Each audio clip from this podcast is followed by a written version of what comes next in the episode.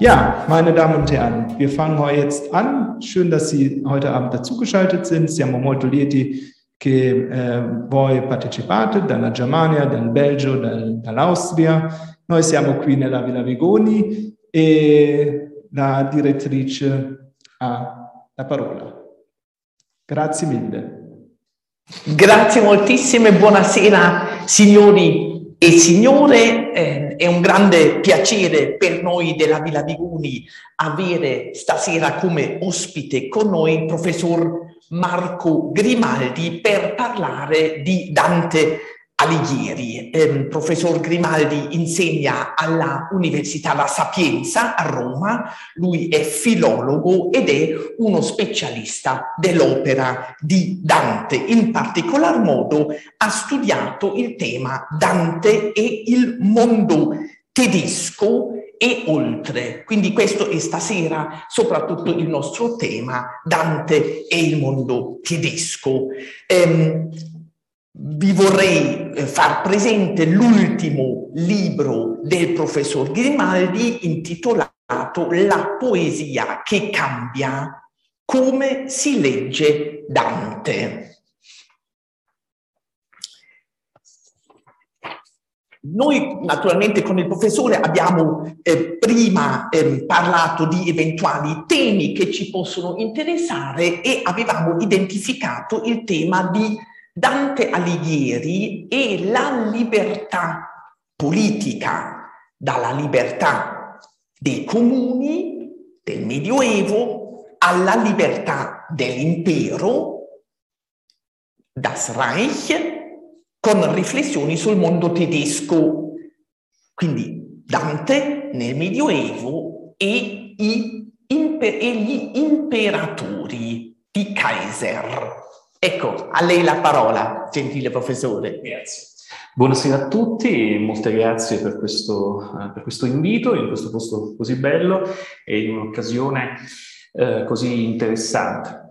Um, abbiamo scelto questi, questi argomenti che mi toccano, che mi toccano moltissimo, eh, che mi interessano, mh, mm, da, uh, da, filologo romanzo. Io sono di formazione non un dentista, solamente un dentista, ma un filologo romanzo, quindi sono occupato spesso più in generale della cultura europea, in realtà non solo romanza, ma nei suoi contatti con le letterature limitrofe, quindi con la letteratura inglese e con la letteratura tedesca. Quindi il problema dei rapporti tra Dante e il mondo, il mondo tedesco mi sta particolarmente a cuore. Però, ed è questa la ragione per cui avevamo individuato assieme questi argomenti, quando si parla di Dante e del mondo tedesco, bisogna ovviamente fare una importante precisazione, cioè che cos'è il mondo tedesco no? per Dante. Dante aveva una esatta percezione della differenza linguistica, questo è evidente, eh, era consapevole della diversità del mondo tedesco sul piano linguistico rispetto alle lingue romanze. Questa classificazione è molto chiara nel De Vulgari, che è l'opera linguistica eh, di Dante. E eh, mondo tedesco per Dante significa eh, però essenzialmente l'impero. Questo è un punto, è un punto molto, molto rilevante per cominciare a discutere eh, di questo argomento. Eh, ma ci vorrei arrivare da, eh, partendo da lontano, in qualche modo, proprio perché ehm, trovandoci in un contesto italo-tedesco ed essendo io un filologo romanzo eh, di formazione ed avendo avuto la cultura tedesca, una parte importantissima nello sviluppo della filologia romanza, eh, in Europa mi piace partire dai trovatori. Perché?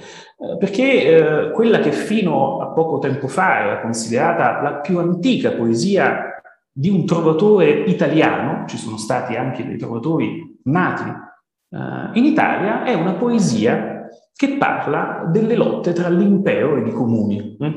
Questa poesia l'ha scritta un trovatore che si chiamava Peire della Caravana. Oggi si tende a pensare che questa poesia sia stata scritta mh, nel 1226. Mh? siamo sotto Federico II e eh, gli eventi politici italiani eh, ed europei erano particolarmente complessi. Eh? Era una delle molte epoche in cui gli imperatori tedeschi hanno tentato una discesa in Italia. Ebbene, questo poeta, Pere della Caravana, scrive un canto che non deve avere avuto particolare fortuna, ma deve essere stato estremamente utile in un momento preciso, esorta i comuni italiani alla resistenza contro l'imperatore. È un testo molto interessante, tra l'altro studiato da un importante filologo italiano che si chiamava Angelo Monteverdi, che in un articolo scritto durante la seconda guerra mondiale usava questo articolo, questo, scusate, questo poema di un trovatore provenzale per ricordare quando il primo italiano aveva eh, cantato all'unità contro i tedeschi, contro i tedeschi.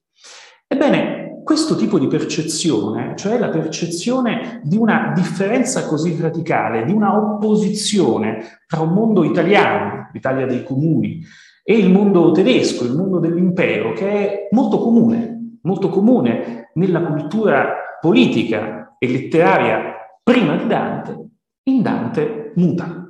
Dante ha una percezione diversa. E quel, questo canto, questo canto di un trovatore è eh, da leggere all'interno di una eh, dinamica di rapporti tra i comuni e l'impero che è molto nota. C'è un passo molto famoso della, della, della, delle gesta di Ottone di Fresinga dove gli italiani vengono caratterizzati proprio per il loro eh, eccessivo amore per la libertà. Gli italiani cercano una libertà che significa soprattutto libertà dall'impero, dal potere dell'impero. In Dante questo quadro cambia completamente cambia completamente eh, e questo cambiamento lo possiamo leggere sia nella commedia, ma soprattutto in realtà eh, nelle altre opere di Dante, in particolare nelle epistole, una serie di testi in latino che Dante scrive eh, in stretto contatto con alcuni eventi politici e anche nella monarchia. Ebbene, in alcune di queste opere la posizione di Dante, nel momento in cui un'altra volta Primi, nel primo decennio, attorno al primo al 1310 circa, eh, un imperatore, Enrico VII, sta discendendo in Italia per riuscire a cingere la corona imperiale, ebbene la posizione di Dante è completamente diversa da quella che aveva avuto cent'anni prima circa quell'importante trovatore che avevano avuto molti altri poeti e intellettuali prima di lui. Perché la posizione di Dante è quella di un teorico della politica che spiega ai comuni italiani, a Firenze prima di tutto, che eh, si debbono piegare alla volontà dell'imperatore e al potere dell'imperatore. E tutto questo non per ovviamente un astratto amore della Germania o per un astratto, astratto amore dell'impero, ma perché nella teoria politica di Dante eh, l'impero è l'unica organizzazione politica che consente di superare quello che per Dante è il peccato più grave, vale a dire la, cup- la cupidigia. L'imperatore possiede tutto, possiede tutta la terra, le acque e le terre, a differenza di tutti gli altri regnanti che possiedono soltanto delle parti limitate della, dell'universo, della terra conosciuta, e per questo non desidera nulla. Sotto l'imperatore gli uomini eh, possono raggiungere la loro libertà. Questo è il modo in cui, ovviamente in, in astratto, ma in, in sintesi, Dante guarda al mondo tedesco. Molto bello, molto interessante, la ringrazio tantissimo.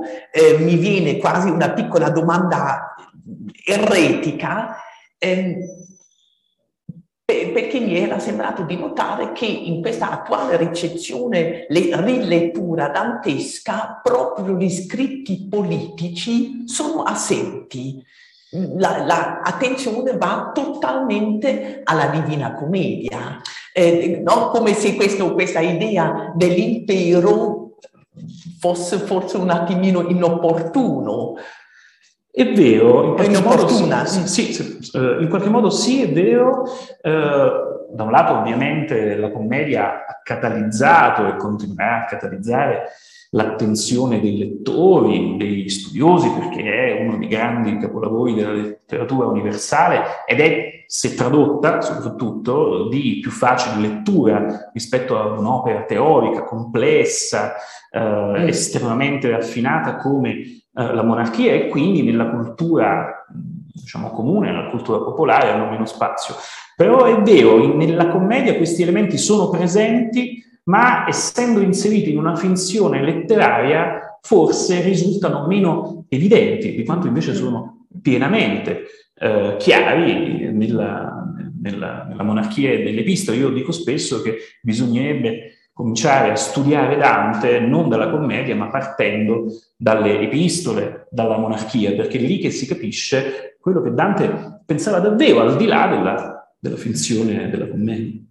Bravissimo, questo mi, mi, convince moltissimo e la ringrazio molto di questo impulso innovativo per una eh, attuale futura rilettura dantesca e, e, proprio partendo da questa idea del suo pensiero politico vorrei arrivare al nostro secondo argomento che è Dante e la libertà dell'individuo. Eh, anche lì mi sembra che attualmente assistiamo ad una rilettura in chiave psicologica della Divina Commedia e lei punta invece, lei professore punta invece sulla libertà dell'individuo anche proprio sempre in chiave politica e le sarei molto grata se ci volesse un attimo illustrare questo rapporto di Dante con la libertà dell'individuo. Certamente. Uh, due, le due questioni, cioè la libertà politica e la libertà dell'individuo, sono ovviamente eh, strettamente connessi e magari eh, ci ritorniamo o dirò qualcosa, dirò qualcosa dopo. Però ecco, se guardiamo il tema della libertà dal punto di vista dell'individuo, delle persone, eh, anche qui dobbiamo fare delle precisazioni estremamente importanti, perché eh, quando, come dicevamo di Dante del mondo tedesco, quando parliamo di libertà, oggi nel, nel, discorso comune intendiamo un insieme di cose molto diverse. La libertà di voto, eh, la libertà eh, di espressione, la libertà di parola, eh, la libertà di determinare la propria identità, eh, tutta una serie, eh, ovviamente eh, la libertà diciamo, di non essere aggredito dal, dal, dalle istituzioni, ma ovviamente eh, tutte queste libertà dipendono essenzialmente da una lunga elaborazione teorica che ha il suo coronamento prima nella rivoluzione francese e poi nella dichiarazione universale dei diritti dell'uomo. Questa è la nostra idea di libertà, che è però una libertà che si può definire eh, immanente, cioè è una libertà che dipende dai rapporti tra gli individui. È una libertà che sta tutta sulla terra. Eh? La libertà degli individui, kantianamente, dipende eh, dalla libertà di tutti gli altri. Eh? È una libertà relazionale. Eh? La libertà si definisce sulla base dei rapporti tra gli individui. Ebbene, il concetto di libertà di Dante è completamente diverso. È completamente diverso perché eh, la libertà di Dante, come si diceva prima, è una libertà eh, trascendente, cioè la libertà eh, degli individui è autorizzata, è autorizzata dal divino, discende dal divino. La libertà, questo Dante lo dice con estrema chiarezza, nella commedia è il maggior dono che Dio ha fatto agli uomini il libero arbitrio. E questo è il fondamento della libertà dantesca, una libertà pienamente antimoderna, eh? perché questo vuol dire che la nostra libertà, la nostra libertà di agire nel mondo, la nostra libertà eh, di eh, costruire delle istituzioni, la nostra libertà di partecipare ai processi politici, eccetera, e anche la libertà di autodeterminarsi, eh, eh non dipendono da eh, fenomeni che sono immanenti, ma sono tutti eh, fenomeni che dipendono dal trascendente. dipendono dal divino.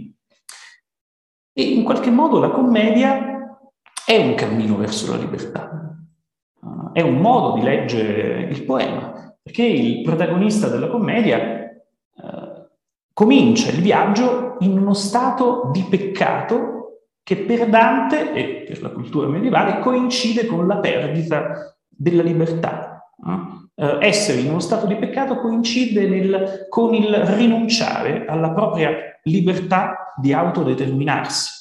I peccatori, a partire ad esempio da Paolo e Francesca, sono coloro che sottomettono la libertà uh, al desiderio uh, e la ragione al desiderio, perché per Dante, tra l'altro, la libertà, l'esercizio della libertà è strettamente connesso con l'esercizio della ragione, perché ciò che distingue l'essere umano dagli animali è sia l'esercizio, la possibilità di esercitare la ragione, sia la possibilità di esercitare la libertà che Dio ha donato, Dio ha donato agli uomini. Ebbene, il protagonista della commedia comincia il viaggio in uno stato di negazione della libertà e re- recupera no? questa libertà gradualmente all'interno del percorso della commedia. Quando arriva in purgatorio, dopo aver quindi conosciuto uh, i dannati e i, e i, purganti, la prima guida, de, uh, Virgilio, gli restituisce la libertà sopra se stesso. Eh? E gli dice, perch'io te sovra te corono e mitrio. Cioè, Virgilio restituisce al personaggio di Dante la libertà di autodeterminarsi. Uh, il protagonista della commedia è colui che libertà va cercando che si cala, è un verso celebre della commedia. E il coronamento di questa libertà è la possibilità di accedere alla conoscenza delle cose ultime. Solo quando riconquista Uh, il primo gradino della libertà, il pellegrino, il protagonista della commedia, può ascendere al paradiso e proseguire il suo viaggio e alla fine riconquista la sua libertà che è appunto il maggiordomo che l'uomo, che Dio ha fatto all'uomo molto molto affascinante anche questo. Eh, abbiamo parlato della libertà dei corpi collettivi eh, che potevano essere i comuni o anche l'impero, eh, la libertà del, dell'individuo, del singolo, ehm, che in Dante si distingue così profondamente dalla concezione di libertà dei moderni. passerei se lei è d'accordo, al terzo punto che riguarda esattamente la ricezione, la lettura dantesca da parte dei tedeschi. Eh, anche lì credo si possa parlare di tappe, di varie tappe che vanno dal Medioevo contemporanei di Dante stesso fino anche a dei pittori eh, più della modernità. Ecco, se ci illustra un po' anche certo. questo percorso di una lettura eh, tedesca, se così si vuol dire. Certo, si, si può parlare assolutamente di una lettura e di una ricezione, come, come si dice. Eh? Um, e questa ricezione tedesca in realtà comincia, comincia prestissimo. Comincia prestissimo perché Dante, come dicevamo, oltre ad essere l'autore della commedia, è l'autore di un trattato politico, la monarchia, di grande importanza, che però ha avuto vicende mh, mm, eh, molto, molto diverse a seconda dei contesti in cui quest'opera è stata letta. La monarchia è l'opera di Dante che è rimasta nell'indice, a lungo nell'indice dei libri proibiti e che venne pochi anni dopo la sua divulgazione, diciamo pure, eh, condannata, condannata esplicitamente dalle gerarchie ecclesiastiche, perché la monarchia, lo ricordo, ma è concetto molto, eh, molto noto, eh, sostiene fermamente l'autonomia del potere imperiale rispetto al potere papale. E per chi conosce la storia dell'impero e la storia d'Europa, eh, eh, chi, chi, la conosce saprà che quello è un punto centrale, perché il grande problema degli imperatori di Germania, dopo l'elezione a cui potevano giungere attraverso i principi elettori di Germania, era quello di fare sì che il Papa riconoscesse il titolo di imperatore, che quindi quel titolo fosse effettivamente valido e esercitabile eh, eh sul, eh, sulla realtà politica eh, concreta. E quindi e questo corrispondeva a una teoria politica che voleva che il potere dell'imperatore dipendesse dal potere del Papa. Dante rovescia totalmente, infrange totalmente questa prospettiva dicendo che il potere dell'imperatore discende direttamente da Dio. Papa e imperatore sono complementari, perché se il Papa si occupa della felicità ultraterrena, la felicità terrena invece è di competenza dell'imperatore. E questa competenza, in termini moderni ovviamente, non è autorizzata dal Papa, ma discende da Dio. Mm? E questo eh, è un concetto eh, rivoluzionario per l'epoca, è un concetto rivoluzionario che, senza esagerare ovviamente, eh, la, ehm, il peso di Dante sulla teoria politica moderna ha aperto le porte al concetto di autonomia dello Stato. Questo è del tutto evidente. Ebbene, la monarchia per queste ragioni fu eh, condannata da parte ecclesiastica, ma al contempo, e questo lo verifichiamo attraverso i dati filologici, perché noi sappiamo dove circolavano i manoscritti, sappiamo chi ha posseduto determinati manoscritti, sappiamo dove sono state stampate le prime eh, edizioni. Ebbene, la monarchia tra le opere di Dante è quella che ha avuto maggiore fortuna prima nel Trecento in ambienti imperiali, evidentemente in ambienti imperiali, e poi in ambienti antipapali, eh, come l'ambiente di Cola di Vienzo, e poi in, eh, in, in, ambiti riformati, perché la prima edizione a stampa della monarchia fu stampata a Basilea, eh? Eh, quando la monarchia evidentemente non poteva essere stampata ancora sotto, eh, diciamo, eh, sotto la Chiesa che oggi chiamiamo che oggi chiamiamo cattolica. Eh, e, questo, eh, e, questo, è un punto importante perché ci dice come questa idea rivoluzionaria di Dante, che rovescia la il modo in cui si guarda all'impero eh, e alla Germania e rovescia il modo in cui si concepisce il rapporto tra il Papa eh, e l'imperatore, ha avuto poi una fortuna politica, una politica nel contesto nel quale si era più pronti eh, nel quale si era più pronti a ricevere. Um, questo però non è l'unico capitolo di questa, di questa, grande, di questa fortuna dantesca nella cultura, nella cultura tedesca. Uh, gli episodi che si potrebbero ricordare uh, sono molti. Uno al quale sono, uh, sono molto affezionato è, um, sono gli affreschi che si trovano attualmente a um, Palazzo Massimo, a Roma eh, gli affreschi dei Nazareni, questo, questa concerteria di pittori austriaci e tedeschi, eh, in realtà che eh, fu attiva a Roma e in Italia all'inizio dell'Ottocento, molto noti, e che realizzarono un importantissimo eh, ciclo di affreschi proprio in questo palazzo nobiliare romano. Um, perché sono importanti questi affreschi? Eh, innanzitutto perché eh, Dante non è solo. In questo palazzo ci sono tre cicli, uno dantesco, uno dedicato ad Ariosto e uno dedicato a Tasso.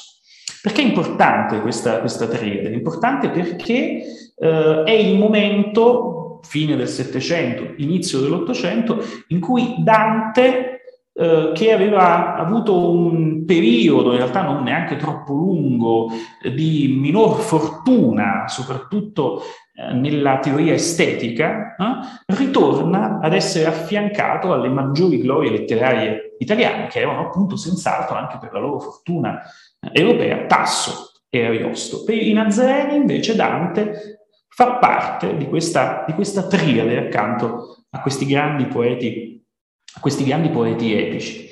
Uh, e gli affreschi sono, sono, interessantissimi per tante ragioni, uh, per tante ragioni puntuali, perché ci, ci, ehm, ci fanno vedere come eh, veniva interpretata la commedia, alcune eh, raffigurazioni sono molto celebri, come ad esempio quella del, uh, dello smarrimento, del, dell'inizio del viaggio, in cui Dante è raffigurato addormentato, uh, uh, intendendo quindi la commedia intera come un sogno, che era ed è un'interpretazione abbastanza comune, nella quale io non credo, io credo che Dante non eh, concepisse la commedia come un sogno, ma come la descrizione di un viaggio reale, tra virgolette, ma ecco la raffigurazione degli affreschi dei Nazareni ci dice invece, ci dice invece il contrario.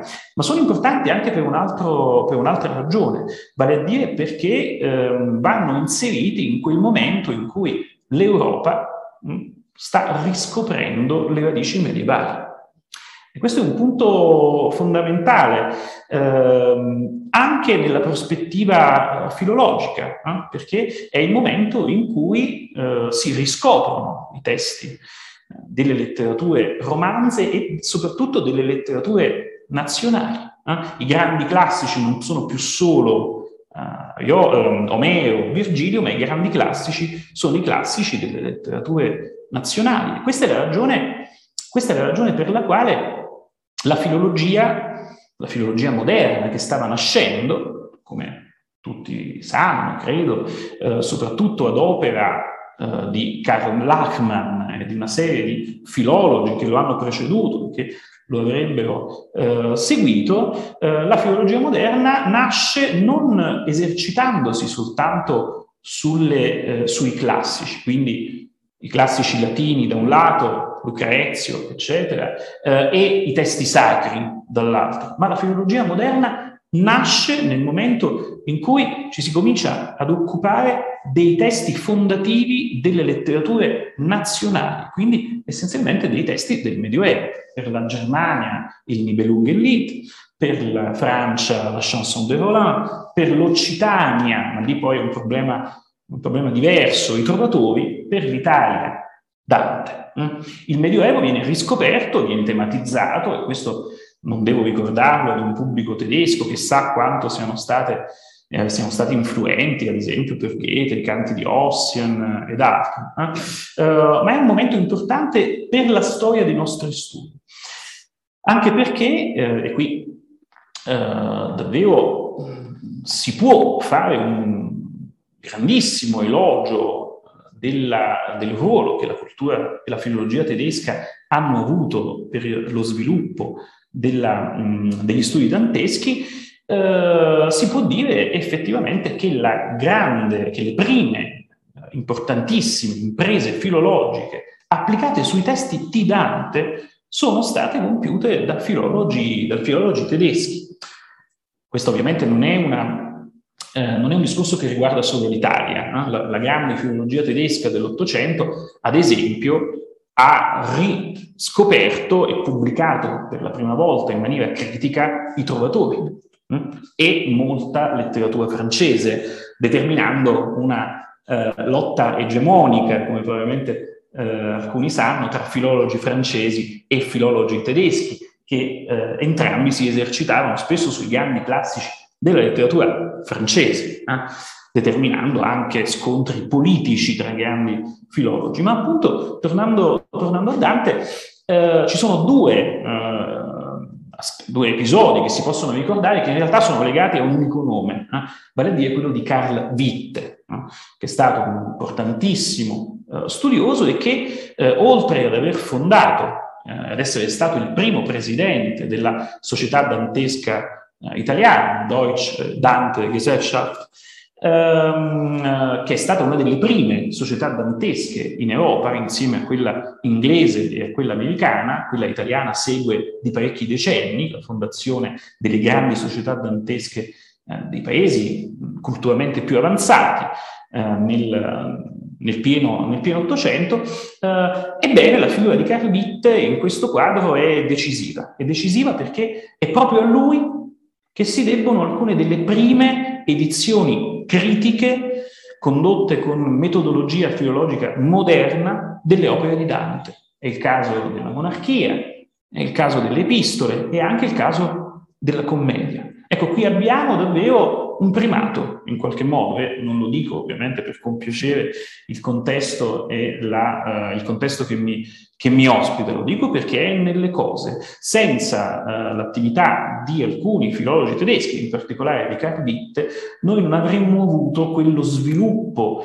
della filologia dantesca che abbiamo poi avuto nel corso dell'Ottocento, quando gli italiani cominciano a occuparsi in maniera più approfondita del testo critico di Dante, non possono non eh, riferirsi alla lezione della filologia tedesca, non che non ci fossero stati acuti interpreti e filologi che si sono dedicati alla commedia in Italia, come Foscolo e tanti altri, ma eh, quel momento, la grande filologia tedesca del pieno Ottocento, è un momento importantissimo per lo sviluppo futuro della filologia dantesca anche in Italia e nel mondo in generale.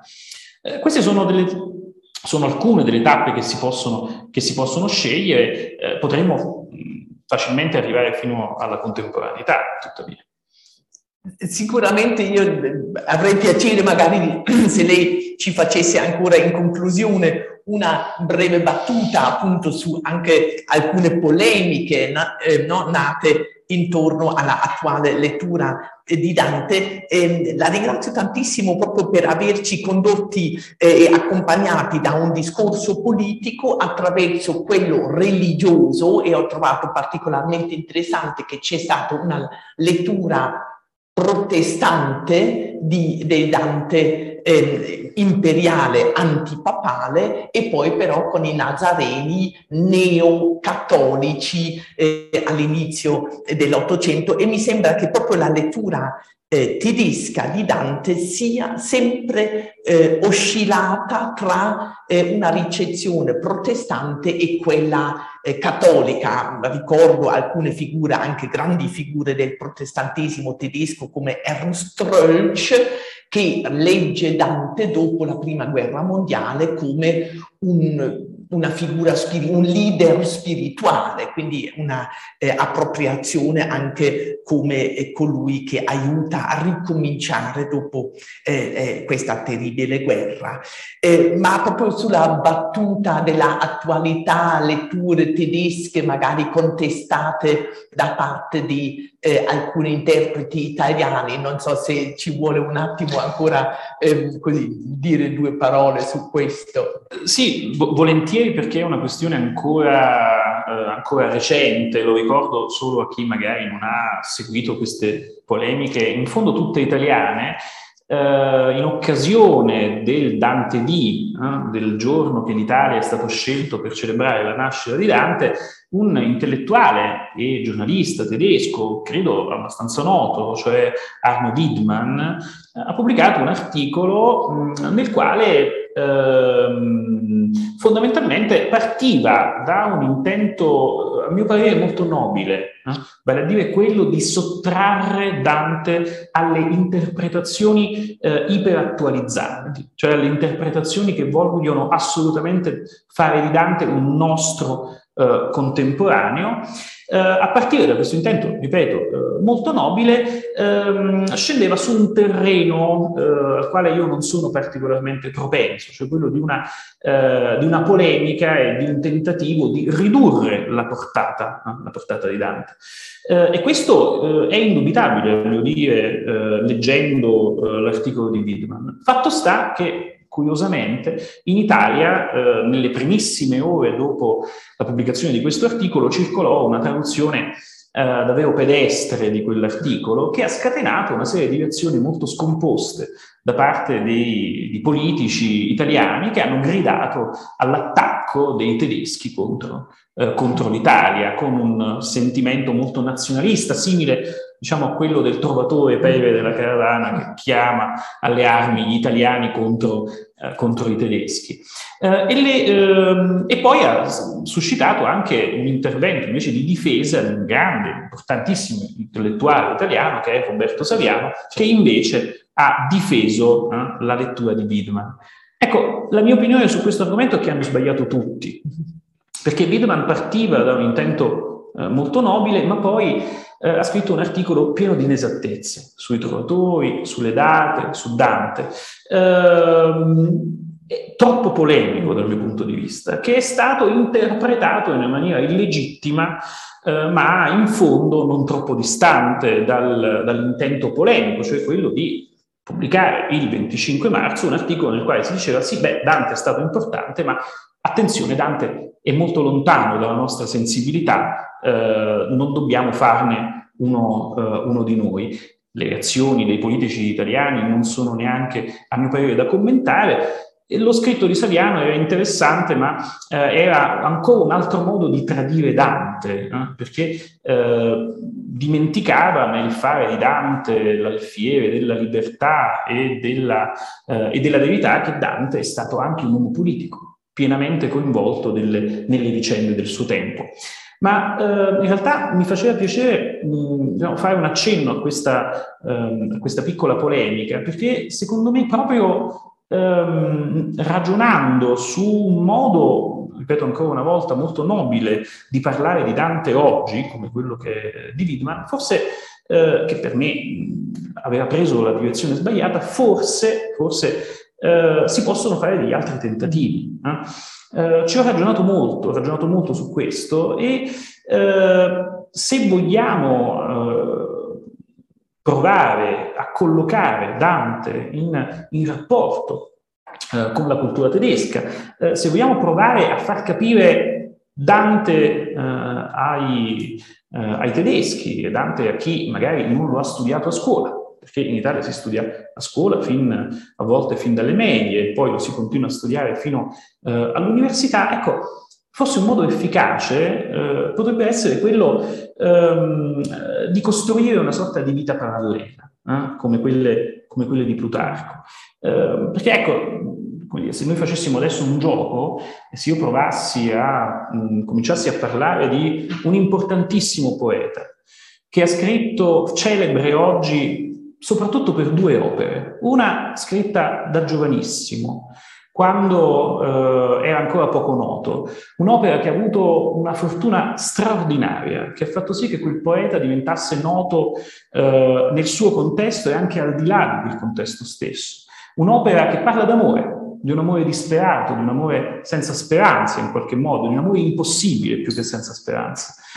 Un poeta che però poi nel corso degli anni ha scritto tante altre cose, tante poesie, tante liriche, anche tanti trattati, tante opere teoriche, che però poi a un certo punto si è dedicato essenzialmente solo ad un'altra opera, ad un'opera che parla del divino e dell'umano, che parla dei cieli eh, degli inferi e che è stata l'opera alla quale si è dedicato in fondo fino alla fine eh, della propria vita. Ecco, questa è una vita parallela, perché eh, in qualche modo è un gioco, ovviamente, è un gioco, il parallelo non può essere troppo stringente, ebbene questa in fondo è la storia sia di Dante che di Goethe, è la storia sia di Dante che di Goethe. In questo senso queste due vite sono parallele.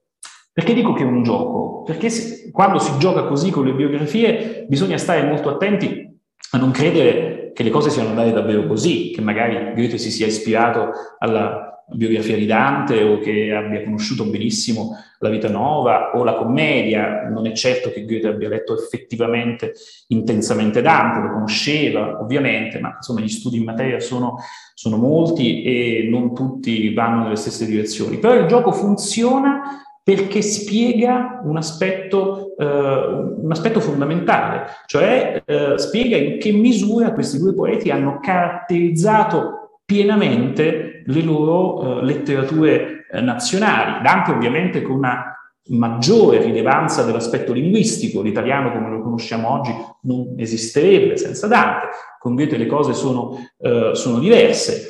Ma ecco, se noi dovessimo collocare questi due poeti nelle rispettive eh, culture, nelle letterature nazionali, ecco, questo sarebbe un modo per spiegarli eh, a entrambi eh, i lettori, ai lettori italiani e ai lettori tedeschi. Potrebbe essere un buon modo per scrivere un Dante e Goethe e per provare a metterli, eh, a metterli in relazione. E da qui poi si può partire per, tante, eh, per tanti approfondimenti diversi.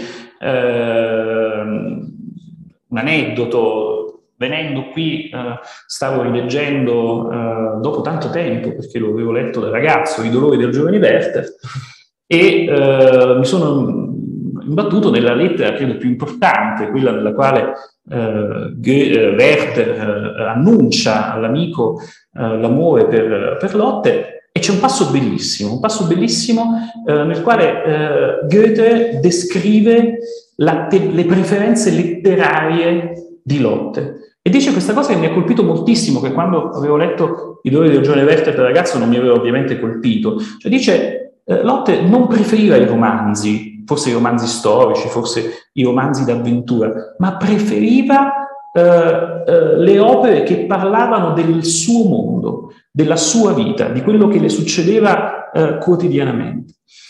Eh, perché mi ha colpito? Mi ha colpito perché mi ha fatto pensare a quanto Dante e anche Goethe, in qualche modo, nella letteratura tedesca, siano stati rilevanti proprio per affermare, per, eh, affermare un tipo di letteratura che parla dell'individuo, che parla dell'individuo, che parla eh, anche delle persone comuni, che di una letteratura come la chiamo io, che dice io continuamente. Dante parla di sé in tutte le sue opere, è il protagonista di tutte le sue opere narrative, eh, eh, letterarie, in qualche modo. Questo è un tratto che caratterizza profondamente la cultura letteraria eh, italiana, una letteratura che è realistica, che parla dell'individuo eh, e che racconta storie vere anche quando parla di mondi fantastici.